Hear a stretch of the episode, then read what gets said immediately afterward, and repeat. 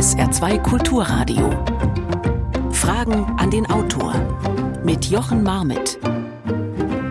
Und ich sage herzlich willkommen. Einen schönen Sonntag wünsche ich Ihnen. Unser Buch heute heißt Die Fehlbaren. Politiker zwischen Hochmut, Lüge und Unerbittlichkeit. Erschienen im DTV-Verlag. 224 Seiten für 19,99 Euro. Und bevor wir loslegen, muss ich Ihnen leider sagen, dass wir heute keine telefonischen Anrufe entgegennehmen können. Wir haben ein gewisses Problem, was uns dazu bringt, dass wir das nicht realisiert bekommen. Daher bitte nur eine Mail schreiben oder eine WhatsApp-Nachricht an die 0681 65 100, die Mail an Fragen an den Autor mit Bindestrichen dazwischen at sr.de oder eine WhatsApp an die 0681 65 100. So können Sie heute teilnehmen und Ihre Fragen stellen an Helene Bubrowski. Die hat nämlich das Buch Die Fehlbahn geschrieben. Sie ist seit 2018 Politikkorrespondentin der FAZ in Berlin. Sie beschäftigt sich also im Tagesgeschehen mit Politik und den Menschen dahinter und den Dingen, die gelingen oder eben nicht. Und seit ihr 2020 in einer Talkshow der damalige Bundesverkehrsminister Andreas Scheuer erklärt hat, warum er nichts falsch gemacht habe, da hat sie nochmal nachgelegt bei ihrem Fokus mit dem Umgang von Politikerinnen und Politikern mit deren Fehlern und Fehleinschätzungen. Und da ist jede Menge Musik drin. Für alle Beteiligten. Auch Medien und die Bürgerinnen und Bürger, die spielen natürlich auch eine Rolle. Wir wollen heute mit Helene Bubrowski genau darüber sprechen. Wie funktioniert das und was wäre vielleicht besser beim Fehlermachen? Einen schönen guten Morgen nach Berlin. Hallo, guten Morgen. Frau Bobrowski, Sie sitzen ja gerade nicht unweit der Macht- und Schaltzentrale der Bundesrepublik. Das Parlament, das Kanzleramt praktisch ist ja alles in Sichtweite des ARD Hauptstadtstudios, wo Sie zugeschaltet sind. Was glauben Sie? Ist der Sonntagmorgen so eine Gelegenheit für die, äh, fürs politische Personal in Berlin, mal in Ruhe über die eigenen Fehler nachzudenken? Machen die das gerade? Das wäre vielleicht ganz gut. Ich habe gerade gemerkt, ich bin ja normalerweise Sonntagmorgens um neun auch nicht ähm, hier in Berlin Mitte und habe gerade gedacht, meine Güte, wie ruhig so diese, diese Innenstadt sein kann, ähm, als ich mit dem Fahrrad hier so im leichten Nieselregen äh, langgefahren bin und hatte das Gefühl, ja, irgendwie, äh, das ist so der Moment, an dem Berlin ein bisschen zur Ruhe kommt. Ähm, ob das die Zeit für Reflexionen ist oder ob das die Zeit ist, eine neue äh, sozusagen Strategie zu entwickeln, den politischen Gegner oder den Parteifreund so richtig zu ärgern, das kann ich nicht sagen, das, ja. weil ich ja leider in die Köpfe nicht gucken kann. Aber es wäre vielleicht dann doch zu wünschen bei der einen und dem anderen. Das geht zumindest mal aus Ihrem Buch hervor. Man könnte den Sonntagmorgen auf jeden Fall dazu nutzen. Kommen wir doch mal zu dem Fall Andreas Scheuer, den habe ich schon erwähnt.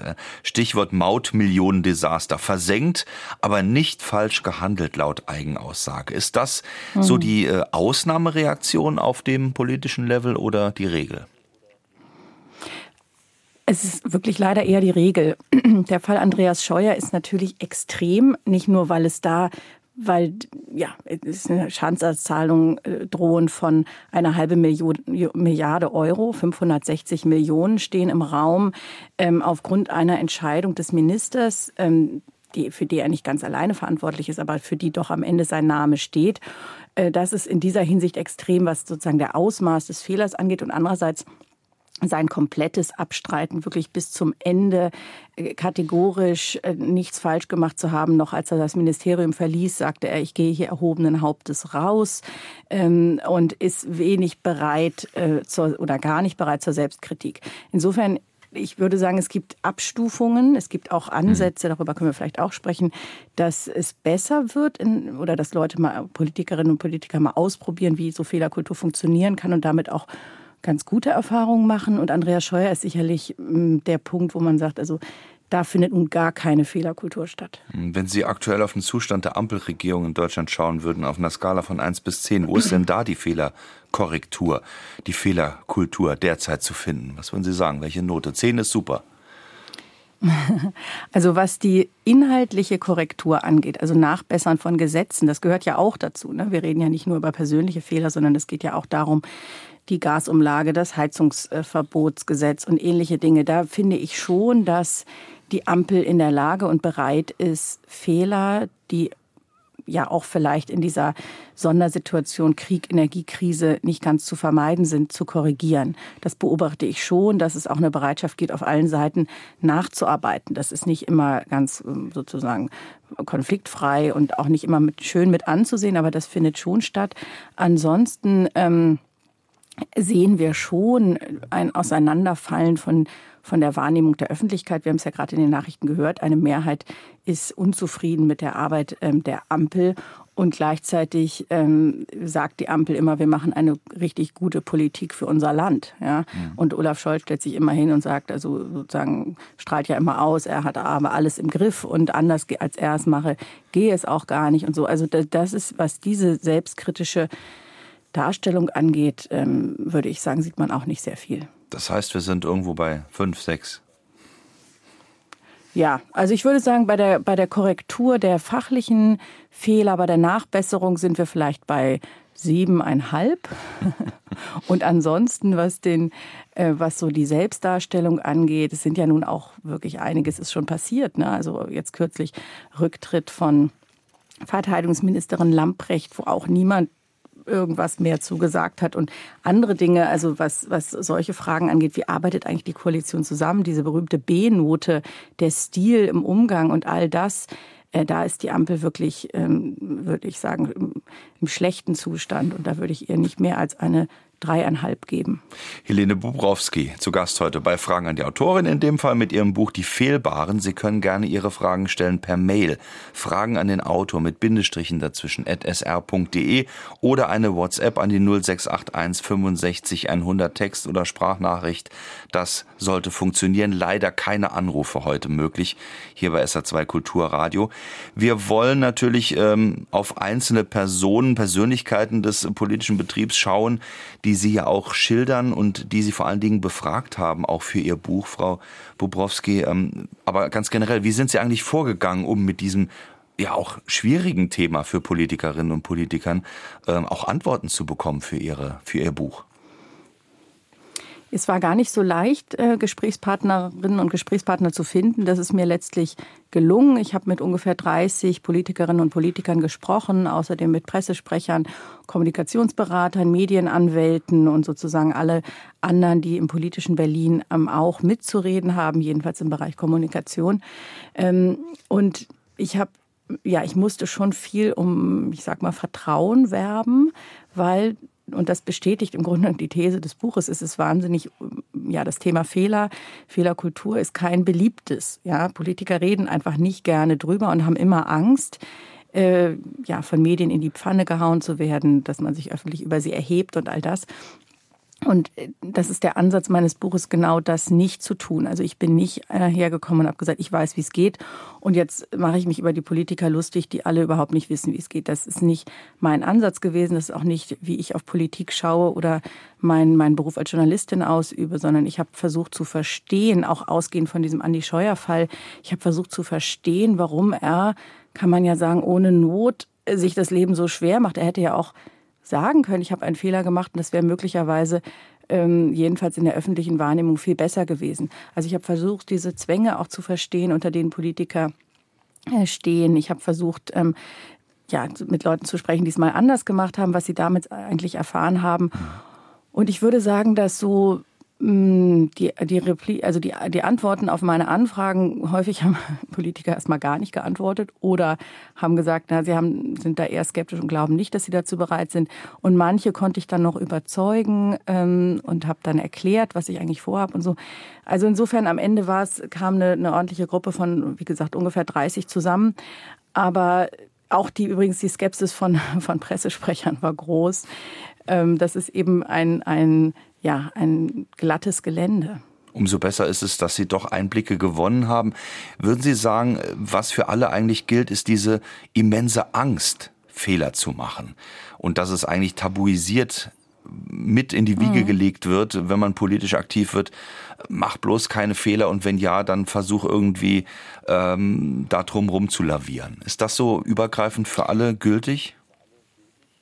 Ja, wobei natürlich die, und das ist jetzt banal, Politiker machen natürlich ständig Fehler. Da kann man schon fragen, was ist eigentlich ein Fehler? Wenn man jetzt alles mit einbezieht von kleinen Versprechern und, und, und ähnlichen Dingen des alltäglichen Lebens, dann ist natürlich, also ja, sind wir bei der Aussage, jeder Mensch macht Fehler und Politiker sind auch Menschen. Hm. Also natürlich sind Fehler unvermeidlich, insbesondere in Berufen, zu denen ja die Politik insbesondere gehört, in denen alles unter hohem Zeitdruck passiert, ständig Entscheidungen getroffen werden müssen und so weiter. Natürlich geht da vieles schief. Und deswegen, das eine ist die Angst, Fehler zu machen. Äh, wobei es dann eben auch diesen, ja, diese, diese Idee gibt, Fehler um jeden Preis zu vermeiden, was auch ein Problem ist, weil natürlich ähm, Politiker müssen sich ja auch was trauen, um sich einerseits um sich zu profilieren, andererseits, weil natürlich auch Innovation und so weiter auch den Mut braucht, mal voranzugehen. Da kann man sich nicht immer zu 180 Prozent absichern. Der andere Teil, und, und das ist ähm, auch ein ganz wichtiger, ist natürlich der Umgang mit dem Fehler. Also seit Watergate wissen wir ja, it's, it's not, äh, it's, it's, sozusagen, es ist nicht der Fehler, sondern it's the cover-up. Ja? Also der Versuch, Fehler zu vertuschen, über den Politiker am häufigsten stolpern. Deshalb dieser, dieser andere Teil, die, also wenn ein Fehler passiert, der wie gesagt unausweichlich ist, dann vernünftig und klug damit umzugehen. Ich glaube, der Bereich ist, ist unterentwickelt. Margret Frei, vielen Dank für eine Frage, die sie uns geschickt hat an den 0681 65 100. Sie schreibt, Fehler sind die eine Seite, schlimmer sind Lügen und falsche Schwüre in der Öffentlichkeit. Je wichtiger der politische Posten, desto mehr werden Politiker ja von vielen Seiten beäugt und durchleuchtet. Jede Halbwahrheit wird auf die Waagschale gelegt. Und ihre Frage nun, äh, scheiterte Uwe Barschel in dem Fall vor vielen Jahren am Leben oder seinen Fehlern, die er begangen hat? fragt Margret Frei. Äh, naja, äh, das ist natürlich eine, eine, große Frage. Diesen Fall ähm, können wir vielleicht jetzt nicht komplett aufrollen, aber interessant ist ja der Aspekt, äh, den jetzt die Hörerin ähm, angesprochen hat, die Rolle der Medien. Ja, also ähm, wir sind da in, ja, auch als Medienvertreterin würde ich sagen, in einer doppelten Verantwortung. Einerseits geht es darum, diese berühmte Wächterfunktion wahrzunehmen, also genau hinzuschauen, ähm, apropos Lügen, also Lügen auch zu entlarven, ähm, irgendwelche Politikeraussagen nicht als gegeben hinnehmen, sondern immer zu hinterfragen, zu überprüfen und so weiter. Das ist der eine ganz wichtige Teil, der ja auch ähm, die, die verfassungsrechtliche Stellung der Presse ausmacht. Und andererseits beobachte ich manchmal, dass Medien dazu neigen, ähm, immer sofort zu rufen, Pressefreiheit, Pressefreiheit, wenn irgendjemand über mediale Verantwortung spricht, die es ja auch gibt. Und die ist für dieses Thema Fehlerkultur, glaube ich, ganz wichtig. Man kann nicht hingehen und sagen, Politiker, seid mal offener und sprecht über eure Fehler und dann sozusagen in der nächsten Sekunde äh, die, die Politiker, die das tun, öffentlich dafür zu hängen.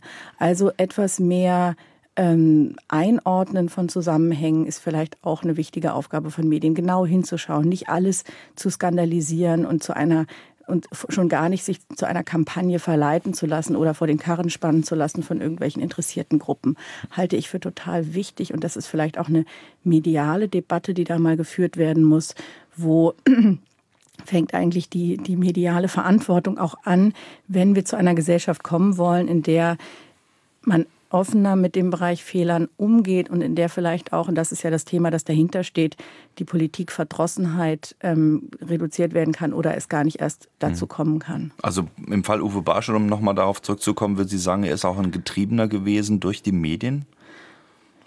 Bestimmt, ja. Bestimmt. Also mhm.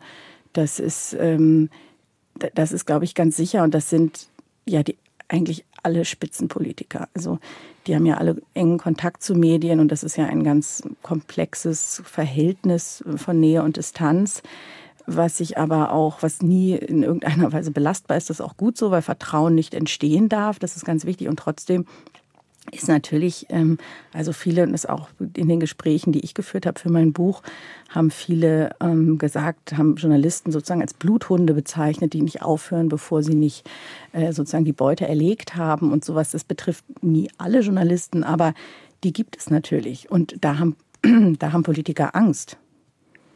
Zu Recht wahrscheinlich auch, wenn man dann äh, sozusagen in Twitter-Geschwindigkeit äh, verfolgt wird, in Anführungszeichen. Wobei natürlich auch genau die eben genannte Geschwindigkeit äh, bei Politikerinnen und Politikern auch genutzt wird gerne. Also auch der Umgang mit mhm. den Medien, würden Sie da sagen, äh, das erhöht vielleicht auch die Fehleranfälligkeit für Politikerinnen und Politiker? Also die, die sozialen Medien haben sicherlich äh, noch mal ganz vieles verändert, ähm, weil tatsächlich alles noch viel schneller kommuniziert wird, als das früher der Fall war. Auch weil Politiker natürlich nie unbeobachtet sind, sondern weil sie bei jedem, das haben wir in der Pandemie gesehen, jeder, der am Flughafen ganz kurz die Maske abnimmt, um ein paar Nüsschen zu essen, wird sofort fotografiert, das wird äh, getwittert mit den Worten, schreibt uns Corona-Regeln vor, hält sich selber nicht dran und so. Also dieses auf Schritt und Tritt beobachtet werden, und je, sozusagen jeder Mensch kann Journalist sein, kann Sender sein, die Dinge in die Welt blasen und ähm, Menschen bloßstellen. Und das kann ja je nachdem, hängt von Zufällen ab, dann innerhalb von kürzester Zeit zu einer Empörungswelle sich aufbauen. Das ist, ist ein Phänomen. Andererseits, und das gehört auch zur Wahrheit, nutzen, wie Sie es gesagt haben, auch Politiker natürlich diese Kommunikationswege für sich, ja, und machen von Home Stories äh, mit dem Hund am Wochenende bis hin zu sonstigen äh, ähm, Geschichten wird wird getwittert, auch der politische Gegner wird bloßgestellt und so. Das ist ja sind nicht nur die Medien, das machen auch Politiker, die ja intensivst ähm, äh, äh Twitter und, und andere soziale Medien nutzen und mhm. häufig auch dann sagen, na ja, so, zu, zu, mir dann sagen, ja, ein Interview in der FAZ ist ja schön, aber da erreiche ich so und so viel tausend Leser oder aber oder hunderttausend, aber ähm, wenn ich das auf Twitter mache, ich habe so und so viele Millionen oder wie auch immer Follower oder wir zusammen haben so und so viel. Also die berechnen das schon sehr genau und nutzen das auch für sich. Deswegen, ja, also das ist beides. Helene Bobrowski zu Gast heute bei Fragen an die Autorin hier auf SA2 Kulturradio. Sie schreiben ja unter anderem auch über natürlich einen, der im falschen Moment gelacht hat. Armin Laschet, äh, mhm. den hat es dann äh, praktisch die Kanzlerkandidatur äh, gekostet. Es geht um die Ahrtal-Katastrophe und Anne Spiegel, ebenfalls Ex-Familienministerin, auch mit dem Ahrtal und ihrer Urlaubsreise verbunden. Ähm, würden Sie sagen, das eine war einfach Pech, ja, in der falschen Sekunde fotografiert worden bei einem nicht angebrachten Lacher vielleicht. Und auf der anderen Seite war es einfach äh, ja, Naivität, die dazu geführt hat, dass man so eben keine äh, Spitzenpolitikerin sein kann. Mhm. Also ich glaube, die beiden Fälle sind unterschiedlich gelagert tatsächlich. Ähm, bei Armin Laschet war es natürlich ähm, eine, ja, eine Unaufmerksamkeit im falschen Moment. Ähm, ein langer Tag voller Anspannung und dann gibt es das eben, dass man mal kurz die Aufmerksamkeit verliert. Trotzdem, und das, deswegen kann man das, glaube ich, auch nicht so ganz nicht abtun, und das war auch das Problem bei Armin Laschet, passte das in ein mediales Bild, das entstanden ist, oder ein Bild in der Öffentlichkeit von einem Mann, der ähm, sowieso die Dinge nicht so ganz genau nimmt, der vielleicht mit so einer rheinischen Fröhlichkeit irgendwie ins Leben geht und in einer Pandemie nicht so ganz so streng war und auch ansonsten sich mal den einen oder anderen Lapsus geleistet hat. Und das deswegen, glaube ich, war dieses, dieses Lachen, das vielleicht bei anderen Politikern eine kleine Fußnote geblieben wäre, hat es bei ihm so reingehauen und war so, so, so zerstörerisch für seinen Wahlkampf, weil eben dieses, dieses Bild dann in, in der Öffentlichkeit war. Und das ist ja auch nicht ganz abzustreiten, dass jemand in einer so dramatischen Ausnahmesituation, wo man als Landesvater wirklich die, ähm, die, ja, das Drama vor Augen hat, das sich da ereignet hat, das viele Menschenleben gekostet hat, der Bundespräsident spricht und man hat dann nicht die Konzentration und man hat keine Berater, die einem sagen, pass auf, jetzt nicht. So. Also da entsteht eben auch diese Frage, wie professionell ist eigentlich dieser Mann? Und in der Gesamtschau hat dieser Fehler, der ja eigentlich absolut menschlich ist, ähm, diese Wirkung entfalten können. Ähm, der Fall Anne Spiegel ist ein anderer, weil es da ähm, um eine, ja, wirklich finde ich sehr tragische Groß, Großsituation, Gesamtsituation, gegen die sich ja über mehrere Jahre fast schon hingezogen hat, wie es dann im Nachhinein sich herausgestellt hat, dass ihre persönliche und private ähm, Überforderung ja schon, schon lange andauerte, schon angefangen hatte, äh, lange bevor sie nach Berlin gewechselt ist. Und sie, deswegen, ich habe mich wirklich sehr schwer getan, diesen Fall in dem Bemühen, fair zu sein, irgendwie zu beurteilen, weil es einerseits so tragisch ist und man auch also ich auch mitfühlen kann, wie, wie es ihr gegangen ist. Und gleichzeitig hat sie schwere Fehler gemacht und hat auch so ein ganz eigentümliches Verhältnis zur Wahrheit entwickelt. Und das ist in der Politik, glaube ich, tödlich, dass sie einerseits bei manchen Dingen irgendwie viel zu viel erzählt hat, Dinge, die sie gar nicht hätte erzählen müssen, wo man sich fragt, warum macht sie das denn? Also absolut schlecht beraten, unprofessionell. Also zum Beispiel, dass sie erzählt hat, dass sie am Abend, bevor sie, ähm, äh, bevor die Flutkatastrophe so richtig losging, mit ihrem Parteifreund irgendwie im Restaurant saß. Das sind so, da habe ich mich gefragt, warum erzählt sie sowas im Untersuchungsausschuss. Man hätte ja auch sagen können, der, der normale Politiker hätte gesagt, ich hatte ein, ein Arbeitstreffen oder ähnliches. Und andererseits hat sie natürlich viele Dinge nicht erzählt, etwa ihre Urlaubsreise kurz nach der Flutkatastrophe und anderes, dass sie dann irgendwie an Kabinettssitzungen habe, teilgenommen habe, was sie in Wirklichkeit gar nicht getan hat und so. Und hat das alles äh, immer irgendwie, also das waren einfach Lügen, die dann da standen oder, oder zumindest Halbwahrheiten oder, oder ähm, Informationen, die die Öffentlichkeit, glaube ich, interessieren, die sie nicht geäußert hat und hat dann am Ende diesen Befreiungsschlag versucht, ihre, ihr ganzes privates Dilemma offenzulegen. Und das war halt ähm, ein Fall, wo, wo man, glaube ich, zweierlei ablesen kann. Einerseits, wie wichtig es ist, gut beraten zu sein in diesem ja, Berliner Haifischbecken. Und andererseits äh, zeigt der Fall, glaube ich, auch, dass ähm, man Fehlerkultur nicht nur Kommunikation bedeutet. Das denken manchmal Politiker, dass man einfach nur gut irgendwie kommunizieren muss. Und dann hat sich das, bei Anne Spiegel war es, glaube ich, so, dass sie in vielen Fällen gar keine eigene Haltung gefunden hat zu dem, was sie gemacht hat. Und deswegen auch diese Kommunikation überhaupt nicht funktioniert hat, weil sie am Anfang immer so gesagt hat, ist doch alles überhaupt gar kein Problem mit dieser Urlaubsreise. Und irgendwann hat sie gesagt, die Urlaubsreise ist ein großer Fehler. Und man hatte den Eindruck, die Frau weiß eigentlich selber gar nicht, wie sie dazu steht. Und dann kann sowas auch nicht in der Öffentlichkeit äh, gut ankommen. Und das ist ähm, schon ein Fall, der absolut die Härten der Politik auch zeigt. Hm. Aber er zeigt auch tatsächlich, wie man es nicht machen kann, wenn man Bundesministerin sein will. Sie hören SA2 Kulturradio. Zu Gast heute Helene Bubrowski mit ihrem Buch Die Fehlbaren bitte nicht anrufen. Wir können keine Anrufe heute Morgen entgegennehmen. Eine WhatsApp an die 0681 65 100 ist möglich oder eine Mail an Fragen an den Autor mit Bindestrichen dazwischen at sr.de. Eine Frage von Marion Hergenröther aus St. Ingbert. Vielen Dank dafür. Hat die Autorin geschlechtsspezifische Unterschiede beim Umgang bzw. bei der Kommunikation ihrer Fehler ausgemacht bei Politikerinnen und Politikern? Ja, ich bin dieser Frage nachgegangen und es ist nicht ähm, ganz so einfach, die zu beantworten. Es gibt eine Tendenz, die man feststellen kann, die ich auch nicht überraschend finde, dass es einerseits eine Generationenfrage ist, aber auch eine, ja, hat schon auch einen geschlechtsspezifischen Aspekt, dass Männer, insbesondere ältere Männer, sich schwerer tun mit Fehlern. Ähm, wobei auch da gibt es Unterschiede.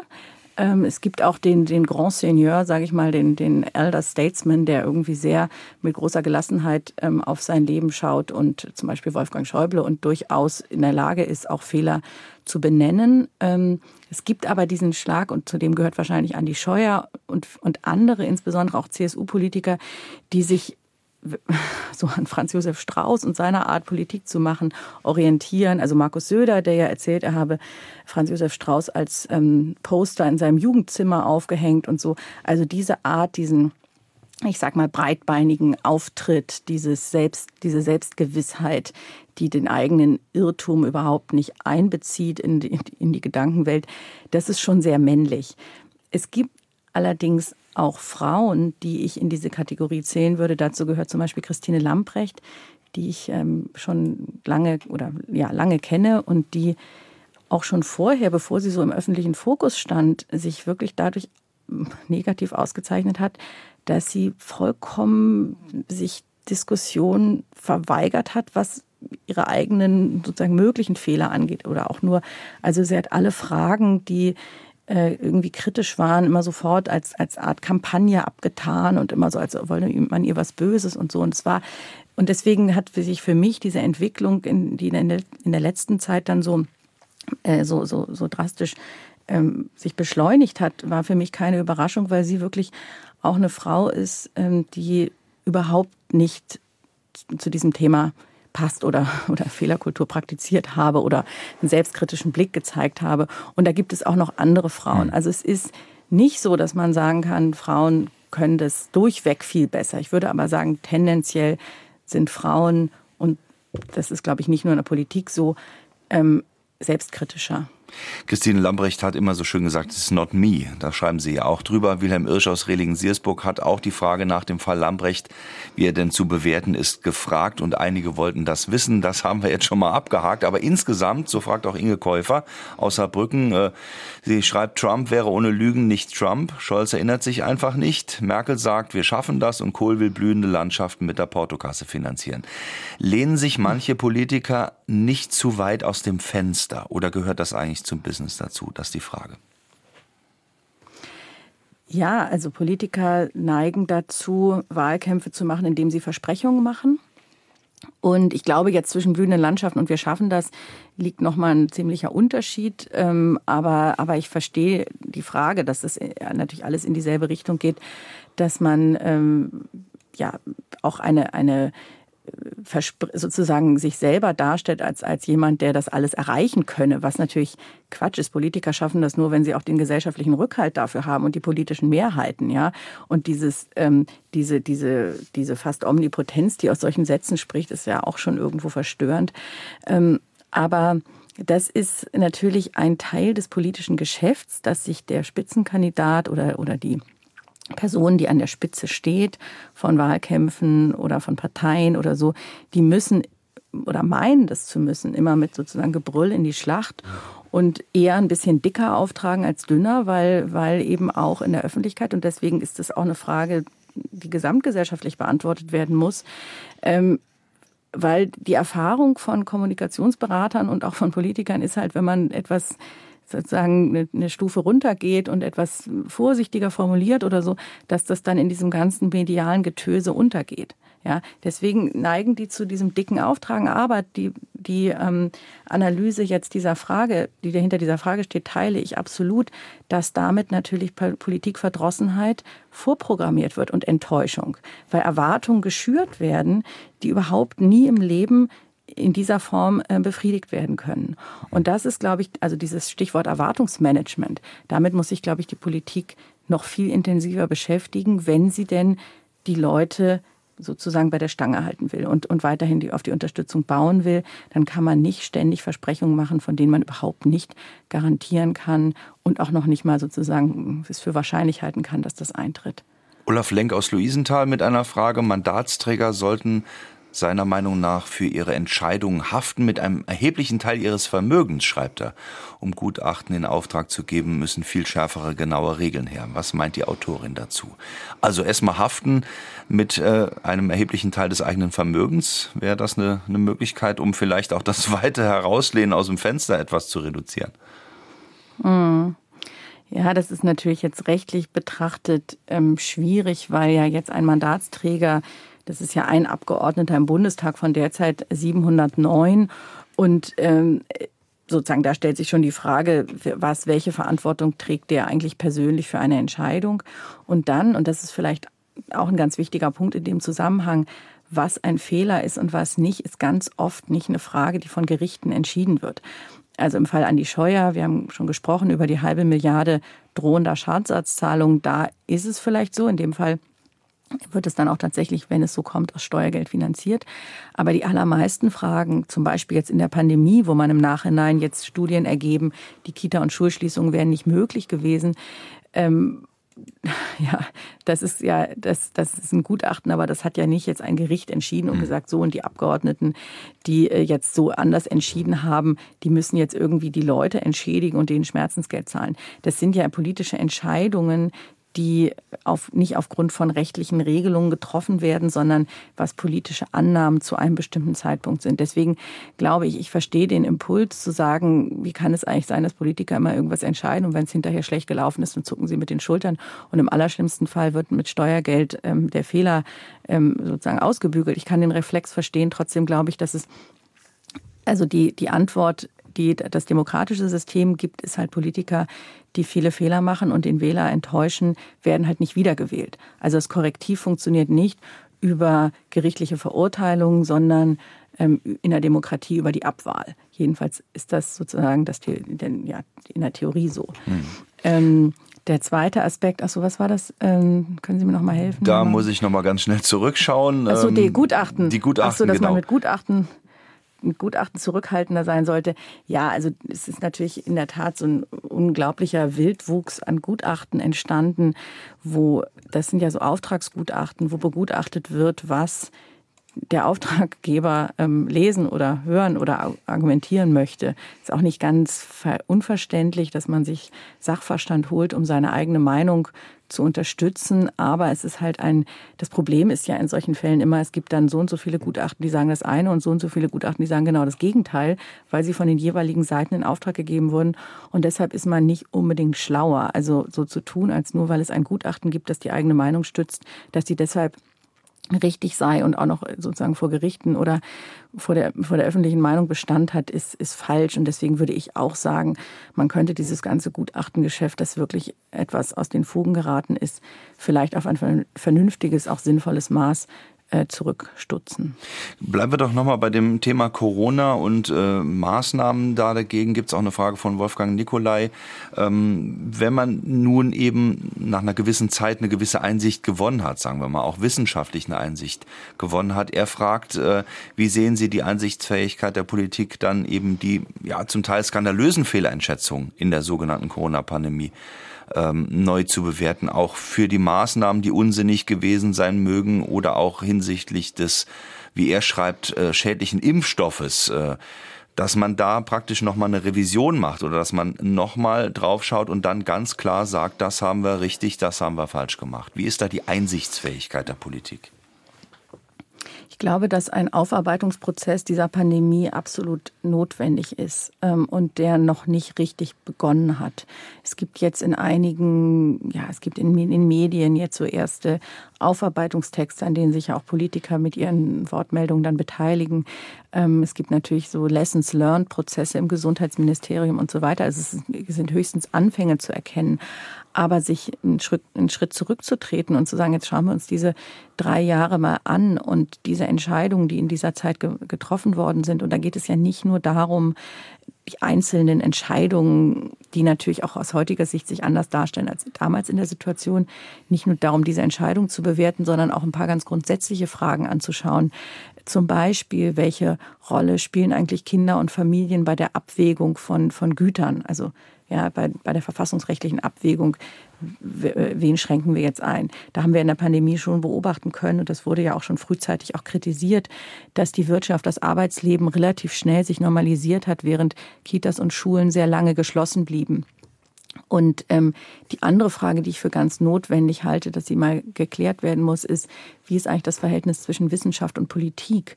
Also ja, es wurde ja zuweilen in der Pandemie ähm, die ja, die, die so getan, als sei Christian Drosten, der Virologe der Charité hier in Berlin und andere Wissenschaftler diejenigen, die eigentlich die Entscheidungen treffen. Ja, und irgendwie die Virologen sagen X, deswegen machen wir X. Und das Wissenschaft eine Beratung ist und auch natürlich in solchen Situationen eine ganz wichtige Stimme ist, ist völlig klar. Aber dass eine politische Entscheidung auch noch andere Faktoren zu berücksichtigen hat die Akzeptanz in der Bevölkerung und vieles andere, die zum Beispiel die Kinder- und Familiensituation und vieles andere mit, ähm, ist, ist, glaube ich, wichtig. Und das ist nicht nur für die Pandemie wichtig, sondern das ist zum Beispiel jetzt auch für die Klimakrise wichtig, dass man sagt, ja, die Klimawissenschaftler und die Naturwissenschaftler sagen dies. Und jetzt ist die Frage, wie wandeln wir diese, diese wichtige Meinung in Politik um, die für alle Menschen äh, tragbar und, und ist und akzeptiert wird. Und ich glaube, dieses Verhältnis von welche Beratungsfunktion hat eigentlich Wissenschaft und wie übersetzt sich das in Politik, dass das geklärt werden muss ähm, und dass es in der Pandemie zuweilen nicht, nicht sehr gut gelaufen ist. Helene Bubrowski zu Gast heute hier bei SA2 Kulturradio. Wir haben noch jede Menge Fragen an die Autorin. Vielen, vielen Dank dafür. Und wir machen gleich weiter mit einer Sprachnachricht. Tobias Hans war Ministerpräsident des Saarlandes. Er hatte zwar Schulabschluss, aber kein abgeschlossenes Studium und auch keine Ausbildung absolviert. Und dann ist er Ministerpräsident geworden, auch ohne Ausbildung. Nun hat er sich einmal über die ärmeren Leute lustig gemacht, was ihn vielleicht einige Wählerstimmen gekostet hat und er ist auch nicht wiedergewählt worden. Wie wäre es denn mal mit einer Ausbildung zum Politiker? Wäre das nicht eine gute Sache? ähm Also eine schwierige Frage. Ich glaube, Ausbildung zum Politiker ähm, vielleicht nicht. Ich glaube, dass es ganz gut ist, dass wir nicht nur Berufspolitiker haben, in, in, in dem Sinne, dass jemand nur Politik sein ganzes Leben gemacht hat, sondern ich glaube, hier in Berlin merkt man auch, ähm, eine, eine gute Debatte lebt davon, wenn bestimmte Politiker in ihrem vorherigen Leben auch schon mal was anderes gemacht haben, andere Berufe gelernt haben, ein bisschen was vom, ich sage jetzt mal in Anführungszeichen, echten Leben kennengelernt haben und diese Perspektive einbringen können. Das Problem an Politikern, die keine Ausbildung haben, ich will mich überhaupt nicht darüber erheben. Ähm, ich, das ist irgendwie sozusagen auch, auch durchaus drin, genauso wie das Politik soll ja auch ein Spiegel der Gesellschaft in gewisser Weise sein. Das ist völlig okay. Das Problem ist nur, dass Sie natürlich, diese Politiker ohne Ausbildung, ihr Leben lang von der Politik dann abhängig sind. Und für Parteien bedeutet das, dass sie diese Politiker, die eben nicht in ihren Beruf zurückgehen können, auch ihr Leben lang dann versorgen müssen. Und das ist, ähm, glaube ich, eine Belastung, die auch nicht gut tut. Also ich glaube, Politiker sind dann stark, wenn sie auf eigenen Beinen stehen und zwar auch und das ist auch in beruflicher Hinsicht gemeint. Walter Bachmann äh, fragt aus Neunkirchen, wie hoch schätzt die Autorin die Zahl der Studienabbrecher und gescheiterten beruflichen Karrieren im Deutschen Bundestag? Das ist mal erhoben worden. Ich habe zwei Kollegen, die mal einen Text darüber geschrieben haben, über Studienabbrecher. Übrigens auch ein Tabu. Ähm, darüber reden Politiker auch nicht so gerne, schreiben dann im Lebenslauf irgendwie Jurastudium oder sowas, was ein Hinweis darauf ist, dass sie nur studiert haben, aber keinen Abschluss haben. Ähm, also deswegen, ich müsste das nachgucken, ich mhm. habe die Zahlen jetzt nicht vorliegen. Ich finde das auch, wie gesagt, nicht per se verwerflich. Es ist, es gibt eine, die legitime Entscheidung zu sagen, ich mache jetzt das Studium nicht zu Ende, sondern ich gehe jetzt in die Politik, wie ja auch das im, ich weiß nicht, es gibt Leute, die haben angefangen zu studieren und haben dann einen Café eröffnet, weil sie meinen, dass, oder, oder tausend andere Wege. Ähm, gibt auch unter den Journalisten Studienabbrecher. Das ist alles okay. Man muss nur sich der Konsequenzen und der möglichen Gefahren, die damit zusammenhängen, bewusst sein. Wie hoch schätzen Sie dann auch eine Frage, die gekommen ist, äh, den Einfluss der, der Lobby, also der auch unentdeckten Lobby, dass man wirklich Geld nimmt, sprich Korruption in diesem Zusammenhang ein? Also wie anfällig oder wie stark ist das verankert? Äh, wie viele Fehler werden in Anführungszeichen dort begangen? Hm.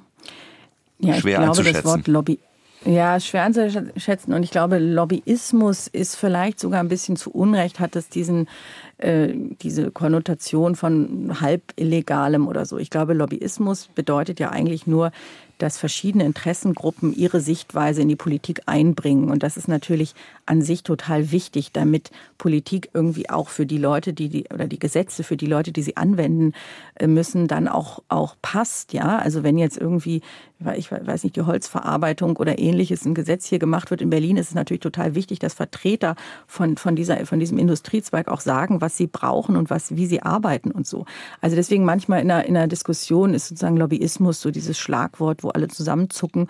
Und dabei ist es man muss es nicht Lobbyismus nennen, aber dieses, dieses Phänomen ist eigentlich ganz wichtig für, für das Entstehen von Gesetzen. Korruption, und das haben wir ja, die Spitze des Eisbergs haben wir ja gesehen in der, in der Masken, in diesen Maskenaffären, wo Politiker enorme Mengen Geld bekommen haben, um, um Masken zu vermitteln. Das war 2021, ist, ist dieser Skandal aufgeflogen. Ähm, das ist schwer zu sagen. Ich würde sagen, das, das gibt es und das zeigen ja die, diese Maskenfälle. Die Gesetze sind danach nochmal weiter verschärft worden. Es gab auch diese sogenannte Aserbaidschan Connection. Also immer mal wieder sind, kommen erschütternde Fälle ans Tageslicht. Insgesamt würde ich sagen, und das ist auch meine Überzeugung hier nach vielen Jahren, die ich, die ich ja jetzt Journalistin bin in Berlin, dass die allermeisten Politiker aus Überzeugung Politik machen ähm, und nicht anfällig dafür sind. Wir wollen natürlich auch darüber sprechen und darüber schreiben Sie ja auch, Frau Bobrowski, in Ihrem Buch äh, Die Fehlbaren, wie denn eine bessere Fehlerkultur aussehen könnte. Und da geht es natürlich erstmal primär um das Fehler eingestehen. Ähm, wenn man das nun anwendet, ja, würden Sie sagen, es gibt da so einmal, zweimal, dreimal, aber nicht häufiger, weil dann könnte es doch durchaus heißen, naja, äh, also irgendwas machen und dann ständig sagen, naja, war falsch, äh, Entschuldigung und so geht es dann weiter. Das kann natürlich auch wirklich auf den falschen Weg führen. Der oder die kann es nicht. Das ja. wäre dann das Urteil, was dabei herumkommt. Genau also man muss auch sagen, Fehler sind äh, äh, nicht, nicht jetzt irgendwie per se gut, ja. Also das ist überhaupt nicht meine Meinung. Es gibt ja in der Start-up-Szene diesen Slogan, wir feiern den Fehler und so weiter. Das ist aber auch ein bisschen mit dem Augenzwinkern, ja. Auch die Start-up-Welt will Geld verdienen und freut sich nicht, wenn Dinge schiefgehen. Das ist auch in der Politik so. Ähm, und deswegen Politiker, die laufend Fehler machen, und wir reden jetzt nicht von kleinen Versprechern oder, oder ähnlichem, sondern schwere Fehler, schwere Fehleinschätzungen und ähnliches, das sind dann vielleicht auch keine guten Politiker. Also man, der Weg zur guten Politik führt auch nicht daraus, dass man in der Lage ist, sich zu entschuldigen. Und da ist die Öffentlichkeit, glaube ich, auch hart. Wer sich ständig entschuldigt und ständig sich korrigieren muss und so, den äh, würde man sicherlich auch nicht wieder wählen. Das gilt ja ebenso für Journalisten, die sozusagen ständig Quatsch erzählen oder äh, ich weiß nicht, das ist ja auf jeden Beruf, äh, jeden Bereich des, des Lebens, des beruflichen Lebens äh, zu übertragen. Ähm, und auch Politiker haben das gemerkt, also diejenigen, die ich beobachtet habe, die etwas offener waren, zum Beispiel Robert Habeck, der ja häufiger mal zugegeben hat, ähm, daneben gegriffen zu haben, sich geirrt zu haben oder sich falsch ausgedrückt zu haben, der hat gemerkt, wie schnell das auch nach hinten losgeht. Also das muss man natürlich dosiert ähm, einsetzen. Aber nochmal, das Wichtige an Fehlerkultur ist nicht jedenfalls nicht nur das nach außen zu tragen, sondern das Wichtigere ist diese interne Aufarbeitung, dass man selber selbstkritisch auf sich und das eigene Wirken schaut, versucht Fehler zu verhindern und immer mal wieder die fragt, sich fragt, wo, an welchen Stellen muss man sich korrigieren. Und dass man dann an die Öffentlichkeit tritt und das als Fehler benennt, ist nur eine Folge daraus. Aber irgendwie wird, wird zu kommunizieren, um, den, äh, um sozusagen den Kopf aus der Schlinge zu ziehen, ist noch kein Ausweis von guter Fehlerkultur. Kommen wir zum Bundespräsidenten Frank-Walter Steinmeier und Fehler zugeben, Fehleinschätzungen zugeben. Russland und dann äh, seine Entschuldigung, so kann man das vielleicht überschreiben. Ähm, er ist immer noch Bundespräsident. Ist das ein besonderer Fall? Ja, ähm, es ist ein besonderer Fall, auch weil Frank-Walter Steinmeier der erste und lange Zeit der einzige war aus der SPD, zu der er ja derzeit ruht die Mitgliedschaft als Bundespräsident, aber der natürlich zur Zeit der äh, also in den entscheidenden Jahren, in denen das Verhältnis zu Russland und insbesondere die Abhängigkeit von russischem Gas sich so verstärkt hat, ähm, in der er Außenminister war und insofern einen entscheidenden Beitrag geleistet hat zu der deutschen Politik, die ja im europäischen Ausland, insbesondere in Osteuropa, sehr skeptisch gesehen wurde. Und ich fand es er war natürlich, er stand unter großem Druck. Das war kurz nach seiner Wiederwahl im Frühjahr 2022, im vergangenen Jahr. Und ich fand es trotzdem einen bemerkenswerten Schritt, dass er als Bundespräsident, Staatsoberhaupt in Deutschland äh, gesagt hat, ja, da sind Fehler, wir haben Fehler gemacht, wir haben äh, das waren Fehleinschätzungen, es war ein Fehler, diese Pipeline Nord Stream 2 zu bauen und ähnliches. Und hat dann, das fand ich eigentlich sehr gut, die, den Wunsch geäußert, dass sich doch eine Generation von Politikern, nämlich alle, die zu dieser Zeit Verantwortung getragen haben, diesen Fragen jetzt mal stellen und das aufarbeiten was passiert ist, sich anzuschauen, auf, wo man eigentlich blinde Flecken hatte und wo man sich vielleicht von Putin hat einlullen lassen und ähnliches. Und er hat es gesagt und was ist passiert? Anstatt dass sich Generationen von Politikern an dieser Aufarbeitung beteiligen, war es ein, ein ziemlich ja, kaltes Schweigen, auch aus der eigenen Partei. Dann kurz darauf hatte Angela Merkel, die ehemalige Kanzlerin, einen Auftritt hier in Berlin und hat gesagt, sie wisse überhaupt nicht, wofür sie sich zu entschuldigen habe. Das sei alles richtig gewesen, jedenfalls zur damaligen Zeit. Aus der SPD hat dann Manuela Schwesig gesagt, ja, mit den Augen von heute vielleicht, aber damals alles richtig und so weiter. Und da stand der Bundespräsident äh, ziemlich alleine da dann kam irgendwann Lars Klingbeil, der SPD-Chef, und hat gesagt, ja, wir müssen diese Zeit aufarbeiten und hat jetzt ja auch einen Aufarbeitungsprozess in der SPD initiiert. Aber dass ich zu Ihrer Frage, er ist immer noch äh, Bundespräsident. Ich glaube nicht, dass der einzige Umgang mit Fehlern Rücktritt bedeutet. Ich glaube, man kann auch, je nachdem, was es ist, es gibt natürlich Fälle, wo, wo die Beschädigung des Amtes und des Vertrauens so fortgeschritten und so weitgehend ist, dass man nicht im Amt bleiben kann. Ansonsten glaube ich, dass es auch, dass man auch Verantwortung übernehmen kann, indem man im Amt bleibt und aus dem Amt heraus ähm, sich zu Fehlern bekennt und einen Aufarbeitungsprozess, vielleicht auch einen Wiedergutmachungsprozess initiiert. In dem Zusammenhang eine Frage von einer Frau namens Brigitte. Vielen Dank dafür an Frau Bubrowski. Äh, um Fehler zu reduzieren, so schlägt sie vor, sollte man verlangen, dass Politiker Fachkenntnisse, eine entsprechende Ausbildung und Erfahrung mitbringen, auch dass sie bei Fehlentscheidungen die Konsequenzen mittragen. Denn in anderen Lebensbereichen kann man sich nicht vor den Folgen der eigenen Fehlentscheidung drücken. Ähm, so schreibt sie. Also auch nochmal die Frage danach, ob ähm, unser politisches System, äh, egal wie stark jetzt dieser Fehler war, eben dazu vielleicht verleitet zu sagen, naja, ich entschuldige mich, aber Verantwortung übernehmen muss ich ja nicht, weil äh, es passiert ja erstmal nichts. Ähm, ich bin ja nur, mhm. nur in Anführungszeichen Politiker. Mhm. Ja, ich, ich, ich kann diesen Blick auf Politik verstehen. Ich ähm, erlebe das nur hier im, im politischen Berlin in Teilen anders, ähm, dass nämlich Fehler deswegen nicht kommuniziert werden, weil Politiker so eine Angst vor Konsequenzen haben, weil das öffentliche Urteil ja eben sehr schnell und sehr scharf ist und auch Fehler sozusagen sehr öffentlich diskutiert werden, anders als in anderen Bereichen. Und das natürlich schon, ähm, das hat nicht nur damit zu tun, dass, oder die, die Gefahr ist nicht nur, dass man nicht mehr gewählt wird, sondern die Gefahr ist auch, dass man von der eigenen Partei nicht aufgestellt wird. Also äh, die, die, was Politiker am allermeisten fürchten, sind nicht politische Gegner und auch noch nicht mal unbedingt die Medien, sondern sind die Parteifreunde, die links und rechts neben ihnen stehen und wie, wie Sie es mir auch beschrieben haben, auf jede Gelegenheit warten, äh, dass man einen Fehler macht, um, um sozusagen an den eigenen, an den eigenen Platz zu treten. Ähm, so, das jetzt mal so generell gesprochen. Ich glaube, dass es ja, und natürlich gibt es diese Fälle und, und die sind auch, auch furchtbar. Das sehe ich auch so von, von Politikern, die, die, also sie, Andi Scheuer und andere, die sozusagen so tun, als würden sie gar nicht verstehen, was das Problem ist und die Sache einfach aussitzen. Und das hat auch Christine Lamprecht über relativ lange Zeit erfolgreich äh, geschafft, ja, die einfach durch so eine Mischung aus Ignoranz und Arroganz irgendwie durchkommen und ähm, es passiert ihnen nichts. So, ja, also das, das gibt es schon und da ist es ist auch wirklich die Lage eine andere. Und da passiert vielleicht auch zu wenig. Und das sind natürlich auch Fälle, die dazu führen, dass sich, dass sich Menschen abwenden, weil sie sagen, wie kann das denn sein, dass die immer noch im Amt sind? Aber der, also ansonsten gibt es auch Fälle, wo ich denken würde, es wäre schön, wenn die, wenn, wenn es nicht immer sofort jemand ähm, für einen Fehler, den er öffentlich zugibt, ähm, so scharfen Gegenwind kriegt, sondern dass man vielleicht auch mal anerkennt, ja, das sind Menschen, die Fehler machen und wenn sie bereit sind, die Fehler zu korrigieren, ist das doch auch schon ein wichtiger Schritt, weil wir werden nicht nie Politiker haben, die keine Fehler machen. Ja, das ist vielleicht, muss man auch mal sagen. Hm. Sie schreiben auch über Dinge wie beispielsweise, dass man ähm, in der aktuellen Zeit Entscheidungen treffen muss, logisch, logischerweise, die, mhm. sagen wir mal, äh, mit wirtschaftlichen Entscheidungen zu tun haben, mit äh, klimapolitischen Entscheidungen. Also, dass man wirklich auch teilweise äh, ungewisse Dinge in Gang setzen muss.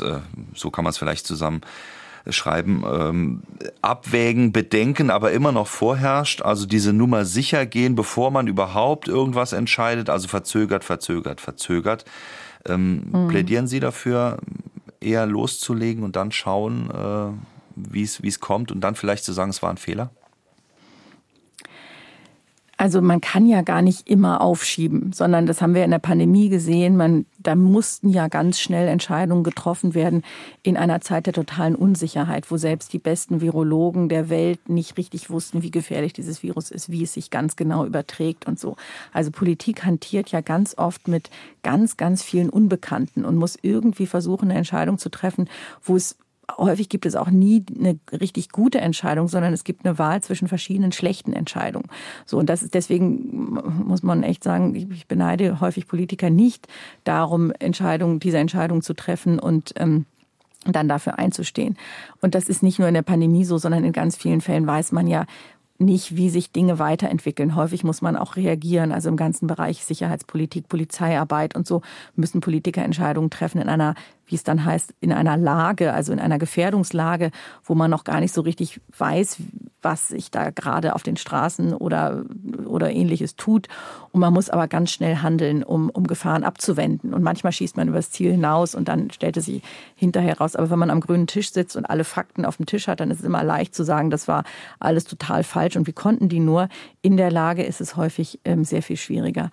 Und ähm, ich glaube, dass es aber trotzdem auch noch was anderes gibt, ähm, nämlich, und das ist insbesondere so in Ministerien, die Art, was Sie gesagt haben, Nummer sicher. Also, dass es auch und das erklärt vielleicht auch, warum wir in Deutschland in vielen Bereichen, zum Beispiel Digitalisierung, so weit zurück sind, weil da äh, sozusagen dieses, ich sage mal so typisch deutsche oder auch ich als Juristin kann vielleicht auch sagen, typisch deutsch-juristische, ja, so alles hunderttausendmal abwägen und gucken, kann man nicht vielleicht doch noch an der einen oder anderen Stelle irgendwas anders machen und gibt es vielleicht noch Datenschutz oder ähnliche Bedenken, die man auch noch zu berücksichtigen hat. Und also der deutsche Jurist, das kann ich aus dem Studium sagen, lernt, äh, wie man, äh, also lernt, denkt immer nur in Problemen, ja. Und das ist die deutsche Ministerialbürokratie besteht zu größten Teilen aus Juristen, die das erzählen, auch Politiker. Man gibt eine Frage ins Haus rein und zurückkommt, ja, wir haben 35 1000 Probleme ausgemacht, jetzt leicht überspitzt. Ähm, also Politiker, und das wäre vielleicht für Innovationen und für die großen Entscheidungen, die jetzt anstehen, Modernisierung des Landes und so wäre es vielleicht auch wichtig, dass man von diesem absoluten Nummer sicher denken und aufschieben, aufschieben, aufschieben, weil vielleicht gibt es doch noch einen Datenschützer aus irgendeinem Bundesland, der Einwände hat, dass man sich auch ein bisschen davon frei macht und sagt, wir müssen jetzt auch mal was voranbringen und dann im laufenden Prozess halt korrigieren. Aus Fehlern lernen, das ist natürlich auch nicht zuletzt äh, eine Überschrift in Ihrem Buch, wo es darum geht, wenn wir jetzt äh, gewisse Dinge gelernt haben, sie waren falsch, wir möchten dann natürlich aus den Fehlern lernen, es besser machen. Ähm, welche Rolle spielt da auch die öffentliche Wahrnehmung oder die politische Aufarbeitung? Sie sprechen unter anderem von U-Ausschüssen, dass die einen, einen viel größeren mhm. Stellenwert bekommen müssten.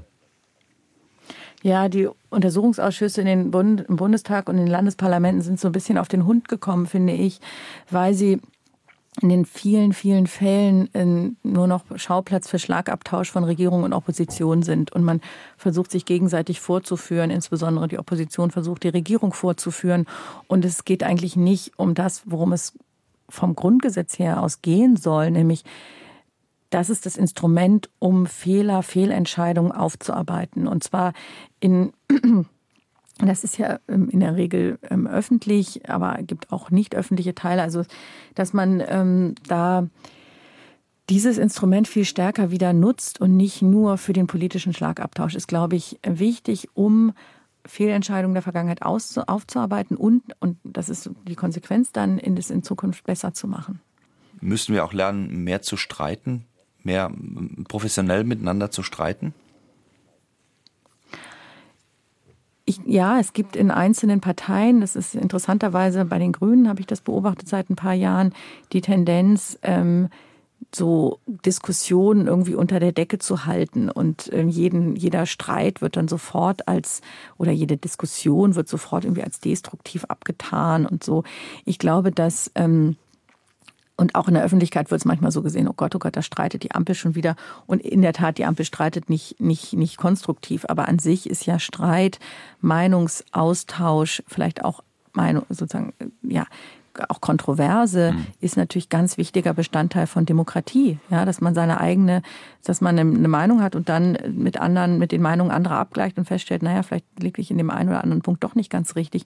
Und das vielleicht auch mal wieder positiver zu konnotieren und zu sagen, das ist doch eigentlich richtig und gut, dass man sich streitet und dass man nicht immer alles sozusagen aus Angst, dass irgendjemand sagt, oh Gott, oh Gott, die streiten schon wieder, sich dann selber gar nicht mehr traut. Das ist jetzt also ich muss zugeben, derzeit in der Ampel ist das, ist das nicht das Problem. Wären Sie da froh drum, wenn Sie das äh, gar nicht wahrnehmen müssten, sozusagen? Also wenn es weniger transparent geschehen würde, dieses Zusammenraufen und dann gibt es eben auch mal ein Ergebnis.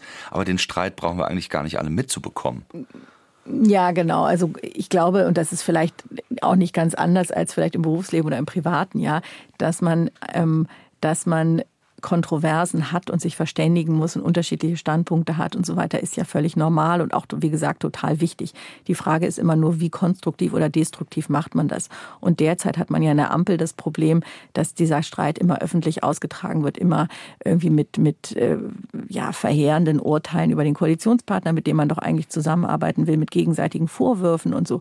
Das wäre so, als ob man im, im, in seiner Ehe nicht irgendwie am am Küchentisch die, die Probleme bespricht, sondern sozusagen irgendwie im, im großen Freundeskreis am, am Stammtisch oder sonst wo, ja. Und dann geht es nicht darum, eine Lösung zu finden, sondern den anderen vorzuführen. Und das ist natürlich, das glaube ich, weiß jeder aus dem Privatleben, immer total destruktiv und führt überhaupt nicht dazu, dass man sich einig wird. Deswegen Kontroverse ist total wichtig, aber nicht in dieser destruktiven Form, wie, sie, wie wir sie derzeit beobachten. Gerhard Schmidt-de-Lavant hat auch eine Mail geschrieben, eine WhatsApp, und er schreibt ebenfalls, mehr professioneller Streit, weniger Kampagnen wäre besser auch für die Medien.